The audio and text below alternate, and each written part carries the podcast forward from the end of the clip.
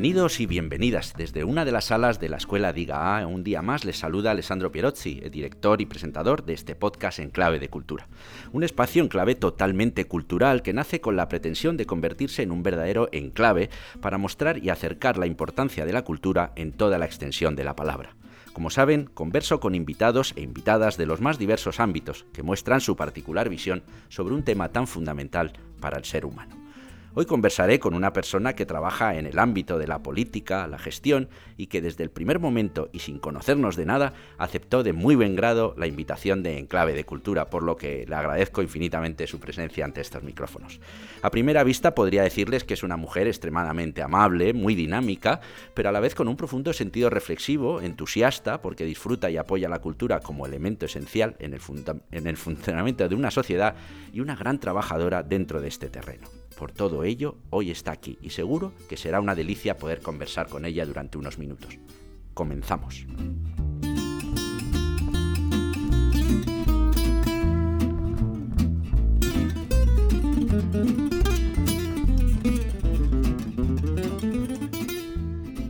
Bienvenida Adriana Moscoso. Buenas tardes, Alessandro. Un placer estar aquí con, contigo y con todos los que te siguen en este podcast en clave de cultura. Muchas gracias. Tu currículum es amplio y muy interesante. Intentaré resumirlo porque la verdad es extenso, empezando por lo más actual, y es que desde hace apenas unos meses Eres presidenta del Comité Permanente de Derechos de Autor y, conexos de la WIPO, World Intellectual Property Organization, la primera mujer en la historia de esta organización en ocupar este cargo, por lo que te felicito en persona, aunque ya lo hice por Twitter. Licenciada en Derecho en la Universidad Autónoma de Madrid y Master of Law en la Universidad de Columbia en Nueva York, es además concejala del Partido Socialista Obrero Español en el Ayuntamiento de Madrid, ocupándose del área de cultura desde la oposición, como portavoz de la Comisión Permanente Ordinaria de Cultura Turismo y Deporte. Ha sido hasta hace unos pocos meses exdirectora general de Industrias Culturales, Propiedad Intelectual y Cooperación del Ministerio de Cultura. También ha formado parte de la Confederación Internacional de Sociedades de Autores, en fin, Instituto de Derecho de Autor, Sociedad Estatal para la Acción Cultural. No voy a seguir porque nos, nos llevaría una tarde entera. Adriana, hasta ahora los invitados e invitadas que han pasado por aquí nos han hablado de su visión sobre la cultura, pues desde la filosofía, la medicina, el cine, las bibliotecas. En este caso, ¿qué es la cultura para ti y, en este caso para una persona que trabaja desde la política, desde la administración y desde la gestión? Pues mira, Alessandro, te voy a contestar con una cita de una escritora, de Luisa Echenique, ah, que leí hace tiempo y que me parece muy oportuna para ah, tu pregunta, que dice, la cultura no es una actividad de tiempo libre, sino lo que nos hace libres todo el tiempo. Y creo que cuando tienes responsabilidades eh, públicas en materia de cultura, esto tiene que ser un principio, te lo tienes que grabar en la frente. Em, porque, bueno, yo creo que las políticas culturales hay que diseñarlas desde el convencimiento, de que son reales eh, herramientas y potentes eh, herramientas de transformación social. Mm. También traigo una cita de otro escritor y filósofo, de Jacques Derrida, que decía, no hay nada fuera de la cultura, y realmente es así, no hay nada fuera de la cultura. Y bueno, yo creo que cada nivel de la política, de la acción política, sea local, sea regional, nacional, internacional, es importante, es complementaria la una de la otra y debe de jugar un papel fundamental en, en los diseños de las políticas globales, no solamente culturales, ¿no? Porque bueno, mm, desde luego que la, política tiene que garantizar eh, ese acceso a la cultura de los ciudadanos, ¿no? que reconoce nuestra Constitución, pero también otro derecho que reconoce la Constitución y que es también un derecho fundamental, que es el derecho a la creación cultural, a la creación en libertad, ahora que tan eh, complicado se ha vuelto otra vez este tema de la libertad de expresión y también de la libertad de creación, ¿no? con retos que también creo que vamos a preguntar más adelante, ¿no? como la inteligencia artificial y demás. ¿no? Eh, bueno, la cultura simplemente creo que nos forma como individuos, como ciudadanos, nos da herramientas para entender mejor la sociedad, el momento que nos ha tocado vivir, por lo tanto, pues a generar empatía con quien tenemos delante, ¿no? Y, intentar avanzar de manera respetuosa, generosa con los demás. Y bueno, también esto lo ha sido siempre, pero yo creo que hace ya unas cuantas décadas se eh, se puso más en valor, digamos, ese, ese aspecto también de económico, ¿no? Eh, de crecimiento económico que tiene la cultura para, países, sobre todo como España, ¿no? Que somos una potencia cultural en diversidad, en idiomas, en, bueno, pues en, creatividad, en patrimonio, y, bueno, pues ese aspecto también eh, ha pasado a jugar un rol muy importante en nuestra sociedad. Cuando hablas de, ahora de España se me está ocurriendo, claro, yo de origen italiano y nuestra cultura latina mediterránea es absolutamente fascinante, ¿no? Eh, eh, a nivel histórico. Yo siempre digo, es que los americanos, ya vale, pero es que Italia, por ejemplo, España o Grecia, la tradición, la historia, cultura que tienen milenaria, o Egipto, y es así, y nadie lo considera. Parece una tontería cuando lo, comento, y es así. Bueno, yo soy un poco más optimista. Yo creo que nadie lo considera tampoco. Pero es verdad que hemos despertado tarde ¿no? a esa conciencia que mm, quizás en la parte de patrimonio pues haya sido eh, pues quizás la vía que nos ha permitido luego darnos cuenta que, por supuesto, que el patrimonio histórico y arqueológico en, en, la, vieja Europa pues es, es fundamental mm, para entender nuestra propia historia, pero además, bueno, se ha convertido en un elemento muy importante también eh, de generación de empleo, ¿no? de atracción eh, de, de, personas a nuestros países y, también de, proyección de una imagen ¿no? nuestra hacia, hacia el exterior. Y eso luego, eh, pues también se ha ido extendiendo, creo que algunos países lo entendieron antes que otros, ¿no? Como siempre mm. recurrimos a Francia como, como, ejemplo de muchas, de muchas de estas eh, líneas, ¿no? O políticas mm. pioneras de protección de la cultura.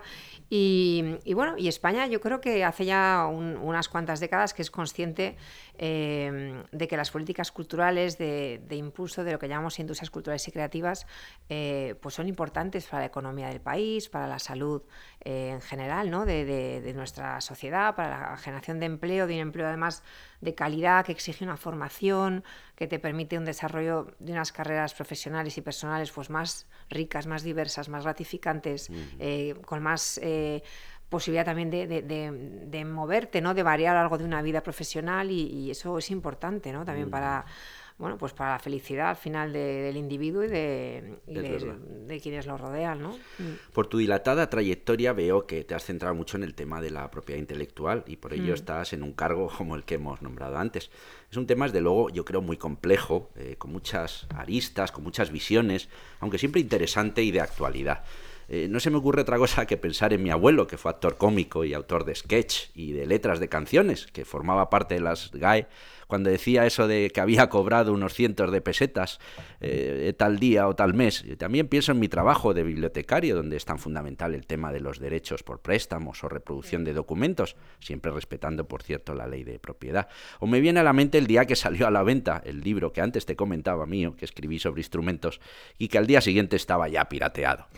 Sé que es muy difícil de explicar en apenas unos minutos, pero ¿cómo se puede convencer a una sociedad sobre la importancia de que los creadores deben ver defendidos y protegidos sus derechos, evidentemente morales y económicos, por el mero hecho de crear, de aportar algo único, que antes tú también lo comentabas, y que marcar ese límite no significa ser un ogro o ser un pesetero o ser poco amante de la cultura, porque hay veces que, que defienden tantos que parece que solo miran la pela.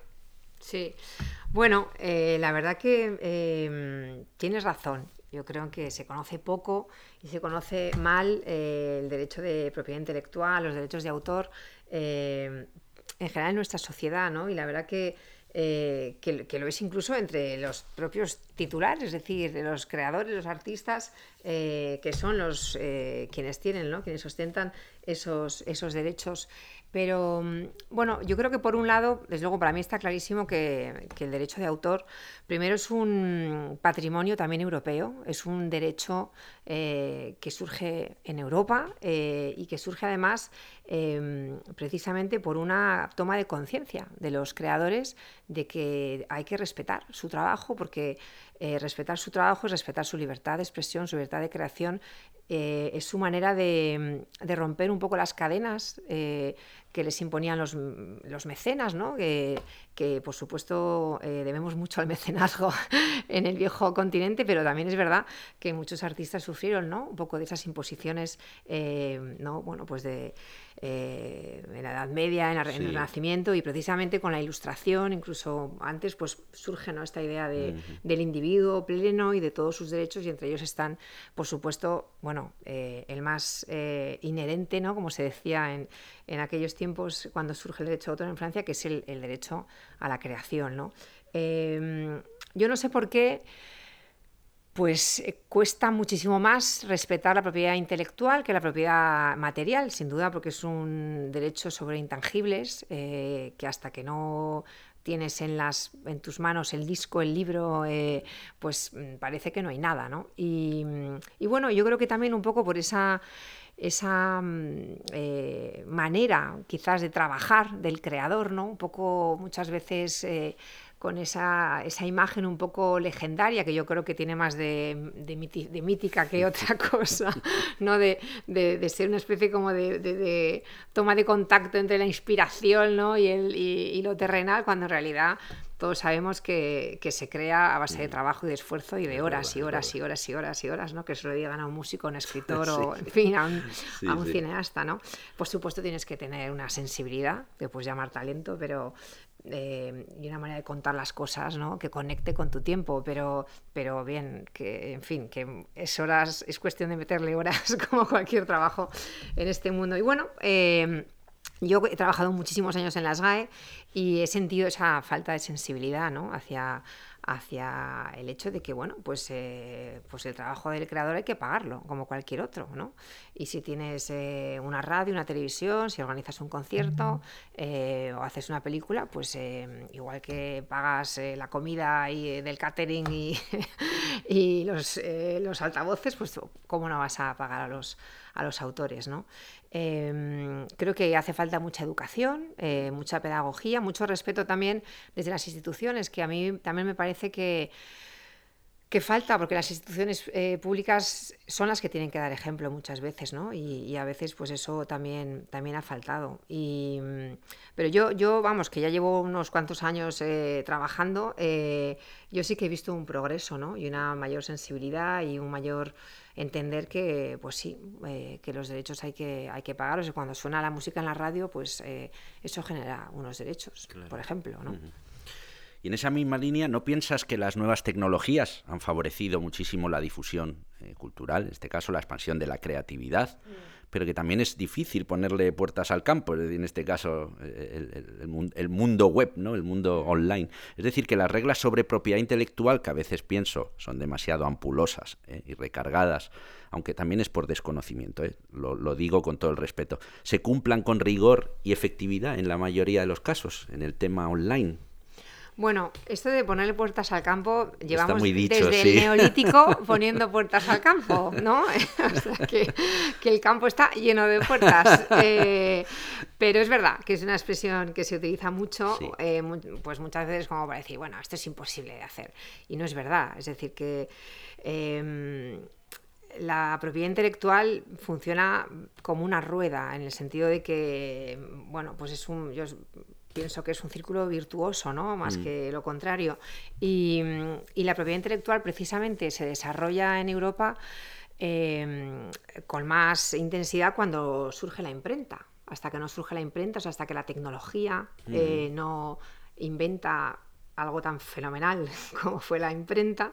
El señor eh, Gutenberg. pues, pues realmente no se hacen necesarios esos derechos de propiedad intelectual em, de manera, digamos, tan ordenada, sistematizada y estructurada eh, y aplicada al mercado como se, se, hace a partir de entonces. ¿no? Eh, siempre cito Orlando Faichis en los europeos, pero es que lo explican en maravilla cuando, cuando cuenta el desarrollo de la imprenta y de y, y, cómo todo, y cómo, o sea, cómo la imprenta desarrolla, quería decir, mejor dicho, todo el, el mercado de los eh, editorial de, de los libros en Europa, de las traducciones de los libros, eh, como Francia, por ser el primer país que realmente aplica las leyes de propiedad intelectual, eh, se convierte en el, en el foco de la traducción y todos los libros eh, pasan por Francia para ser traducidos o del castellano al inglés, del castellano al, al, alemán. Primero se hacen versiones en francés, ¿no? Entonces, bueno, la tecnología lo que quiere decir es que siempre ha acompañado a la creatividad, ¿no? Y desde las cuevas de Altamira, o sea, si no hubiese habido eh, tecnología para poder crear esos colores, no habríamos tenido esas mm. primeras expresiones, ¿no? Artísticas. Por lo tanto, es innata a la creatividad artística porque es parte también de otra faceta de nuestra creatividad, que es la creatividad más, eh, más científica, si quieres, ¿no? Em, así que, bueno, yo creo que el derecho de autor, pero en este caso eh, en su condición de, bueno, pues de, norma, ¿no? de desarrollo normativo, se tiene que adaptar, que adaptar siempre a los cambios de la sociedad y a los cambios, en este caso, de la tecnología, y el derecho, por definición, siempre va un poco por detrás ¿no? de, los cambios sociales y los cambios eh, tecnológicos que generan muchos cambios sociales. Lo estamos viendo en estos últimos años, cómo nos está cambiando la manera de vivir. A una velocidad. Eh, a una velocidad increíble por las, lo que llamamos nuevas tecnologías. ¿no? Así que, bueno, yo creo que es eh, el trabajo de los juristas, que para eso existen y para eso se les paga, es bueno, pues romperse un poco la cabeza y, e ir ajustando las leyes a los cambios eh, sociales y tecnológicos. Y este es uno más. Eh, sí, sí, sí. Ha sido directora general de Industrias Culturales y Cooperación. Imagino que habrá sido una etapa fascinante y repleta de, retos. En una entrevista que te hicieron en Barcelona, que he ido hurgando yo en la web, en un foro de nueva economía, te preguntaron qué puede aportar el sector de la industria cultural a la nueva economía. Quisiera trasladarte la misma pregunta o idea porque me parece muy interesante que lo comentemos, y más a quienes nos siguen, y ante los retos que se presentan en nuestras sociedades del siglo XXI, hablar de esa cultura, pues un poco lo estabas ahora precediendo, cultura digital, sostenible, creativa, innovadora o inclusiva. Esto es hablar y hacer cultura, ¿verdad? También.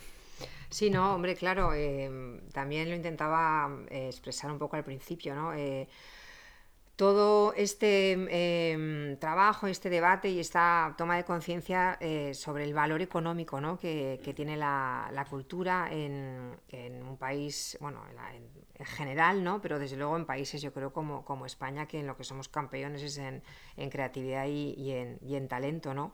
Em, mira, el Ministerio de Cultura y Deporte lleva ya varios años haciendo lo que se llama la cuenta satélite de la cultura, que precisamente lo que pretende es que se vea eh, cuál es la aportación del sector al PIB nacional. ¿no? Eh, y bueno, este la cuenta satélite forma parte de los estudios que hace el Instituto Nacional de Estadística eh, y lo que nos arroja es que casi el 3,5% del total del PIB de nuestro país eh, se corresponde a lo que llamamos las industrias culturales y, y, creativas. ¿no? Esto está por encima de sectores que son para nosotros simbólicamente bueno, pues muy importantes como la agricultura, eh, sectores como las telecomunicaciones, que nos parecen también el sumo de, de, lo más moderno, y lo son, pero bueno, pues la cultura también eh, está eh, en, ese, en esa línea, y, o bueno, o el automóvil, ¿no? que también se habla mucho de que este es un sector tremendamente subvencionado, pues que le digan al automóvil, ¿no? Lo subvencionado que, que está.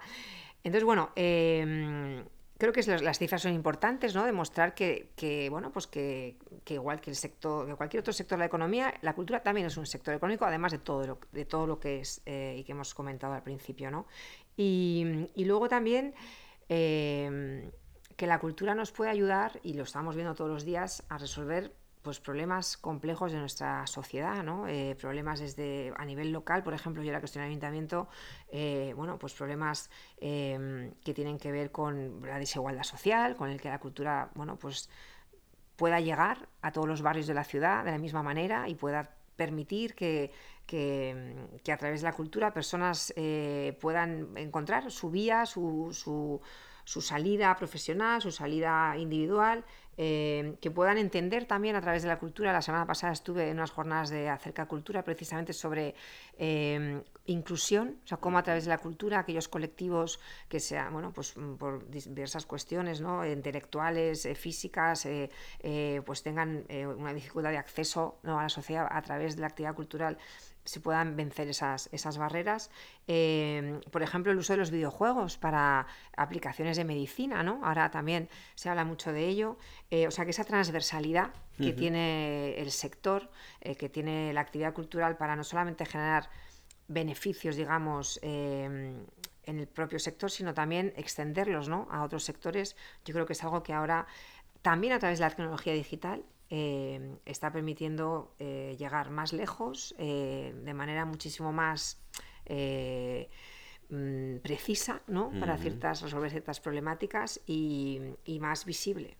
No sé si te he contestado. sí. Mira, nos quedan dos preguntas y son bastante, bastante intensas, o sea que vamos a por ellas antes de hacerte el test, como hago a todos los, los invitados. Siempre he sido bastante crítico con muchos de los aspectos culturales que se desarrollan en España, porque soy persona, como te comentaba antes de entrar en el micrófono, pues de cultura, nacido de familia, de artistas, de, en fin, con una formación además ligada a las letras, a las artes. Y, he sido y sigo siendo crítico, no en el aspecto de la creación, que ahora hablabas del talento en España y la creación, que, es, que me parece fascinante, sino desde el punto de vista de la gestión, de la estructura, del proyecto general, es decir, de, qué se quiere hacer con la cultura y desde arriba y hacia de dónde venimos y hacia dónde vamos. Reconozco que no es nada fácil, eh, me imagino, lo sé, soy funcionario, conozco muchos de los entresijos de la administración y he trabajado en proyectos institucionales. Tampoco quiero entrar en el tema de que la cultura está poco o mal subvencionada desde los poderes públicos, claro, todos quisiéramos más. Pero ¿por qué aparece siempre transmitirse a la ciudadanía que existen como unos frenos, unas barreras que quizás sean psicológicas o de otra índole para no acabar de despegar hacia un sistema cultural completo, abierto, convincente, exitoso, sin ataduras ideológicas ni intereses económicos, y que tenga la propia cultura en el centro de su concepción y proyección, y no a muchos de los motivos que giran a su alrededor y que se colocan siempre por delante. Es decir, se diluye, se diluye a veces el, lo que es la, la verdadera maravilla, hmm. y esto está fuera de guion, que transmite la cultura, esa sensibilidad se pierde por no tener una idea clara, yo creo, de qué queremos hacer o hacia dónde vamos o hacia de dónde venimos, no sé. Son muchas cosas en una pregunta, lo sé. Eso, te iba a decir que tu pregunta es encierra, encierra, muchas preguntas. No quiero entrar en lo ideológico, de verdad, eh, mm. sino a nivel estructural, de sistema. Sí. Bueno, eh, pues vamos un poco por partes, si te parece. Yo creo que uno de, la, o sea, una de, uno de los ingredientes que dan como resultado ¿no? Esta, este plato que tenemos es, eh, también lo comentábamos antes, yo creo que es el, propio hecho creativo, ¿no? Eh, en el sentido de que mm, requiere de cierta, a menudo, no siempre, pero y no todo tipo de, creación, pero requiere de un trabajo individual, un poco de introspección, ¿no? Em, que yo creo que eso históricamente ha hecho que los artistas em, primero tuviesen una conciencia eh, de trabajo, de que eran trabajadores eh, eh, y no se asociasen. y eso yo lo he visto mucho, fíjate, las entidades de gestión son una excepción.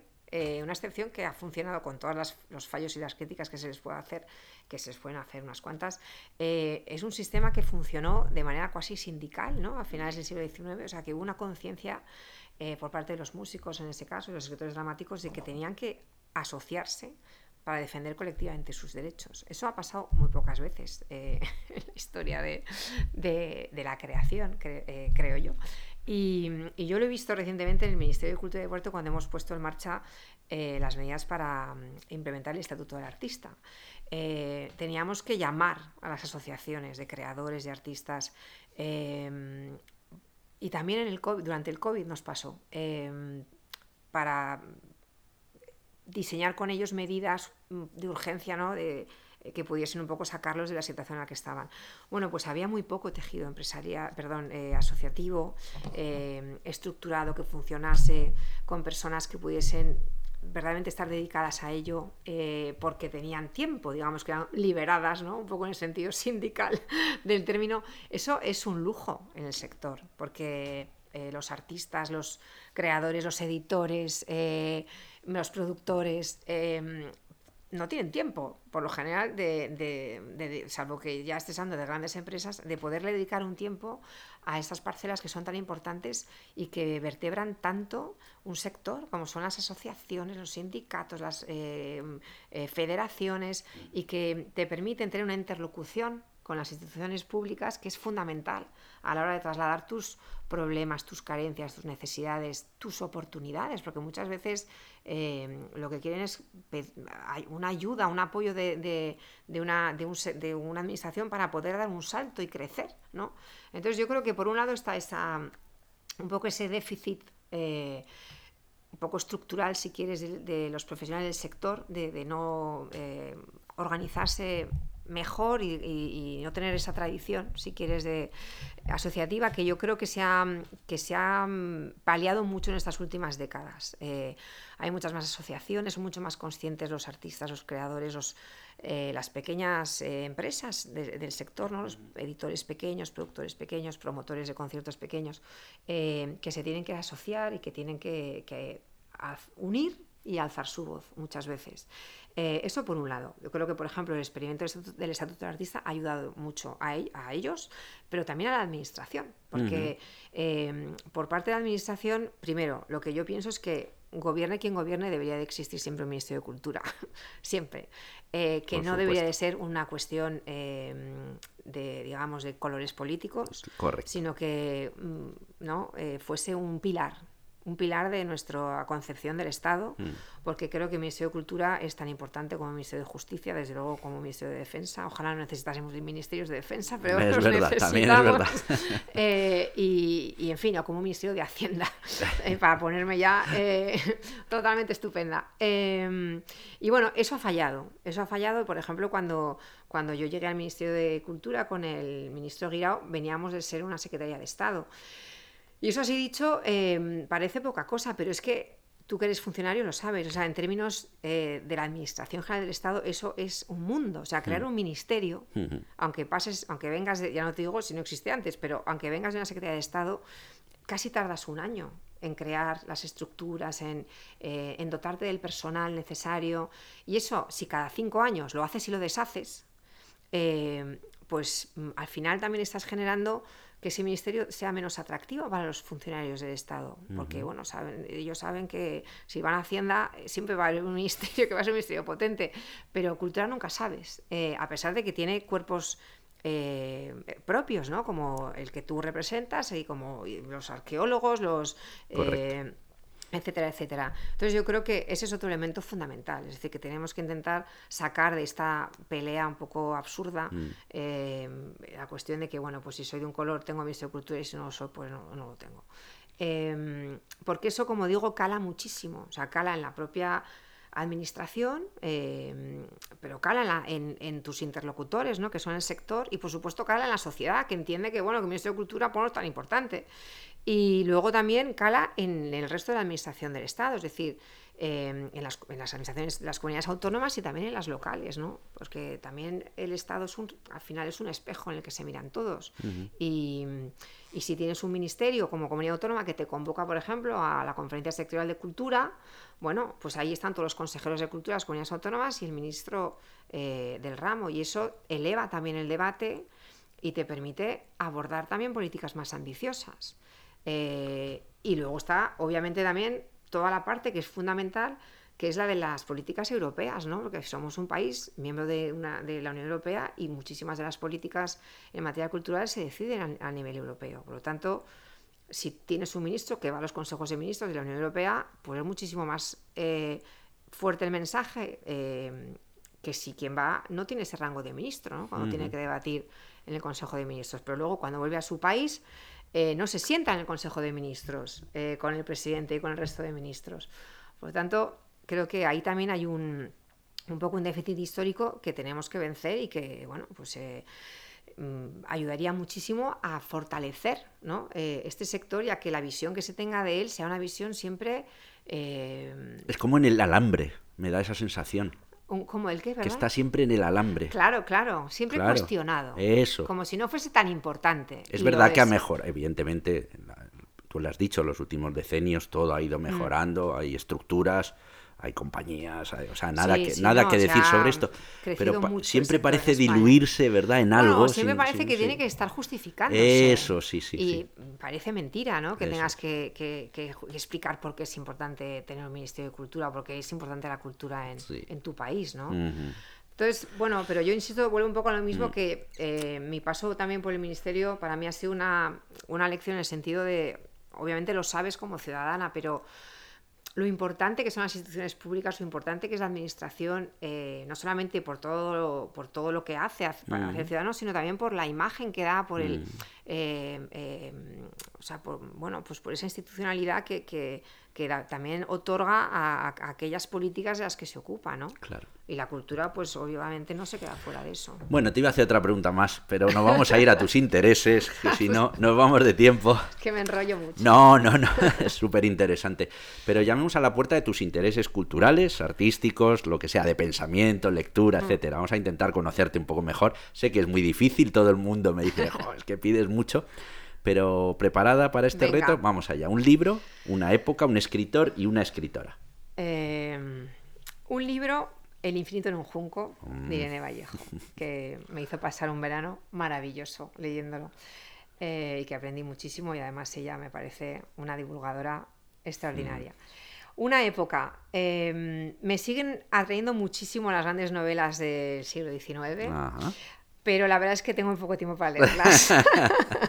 Así que, bueno, las tengo ahí un poco reservadas para, para tiempos más tranquilos. Eh, un escritor, eh, Paul Auster. Lo leí todo de él hace años ya que, ahora tengo que leer la última, pero tuve una época muy Paul Auster que lo devoré entero, uno tras otro. Que por eso está enfermo, ¿verdad? ¿Es algo así? ¿Leí? ¿Puede ser?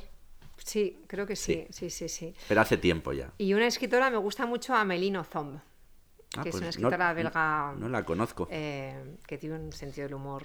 ah, eh, fantástico. Eso hace falta mucho humor. Me gusta mucho. Muy bien, vamos al cine. Una película, un género, un actor y una actriz. Bueno, una película, eh, Una jornada particular, de Torres Escola.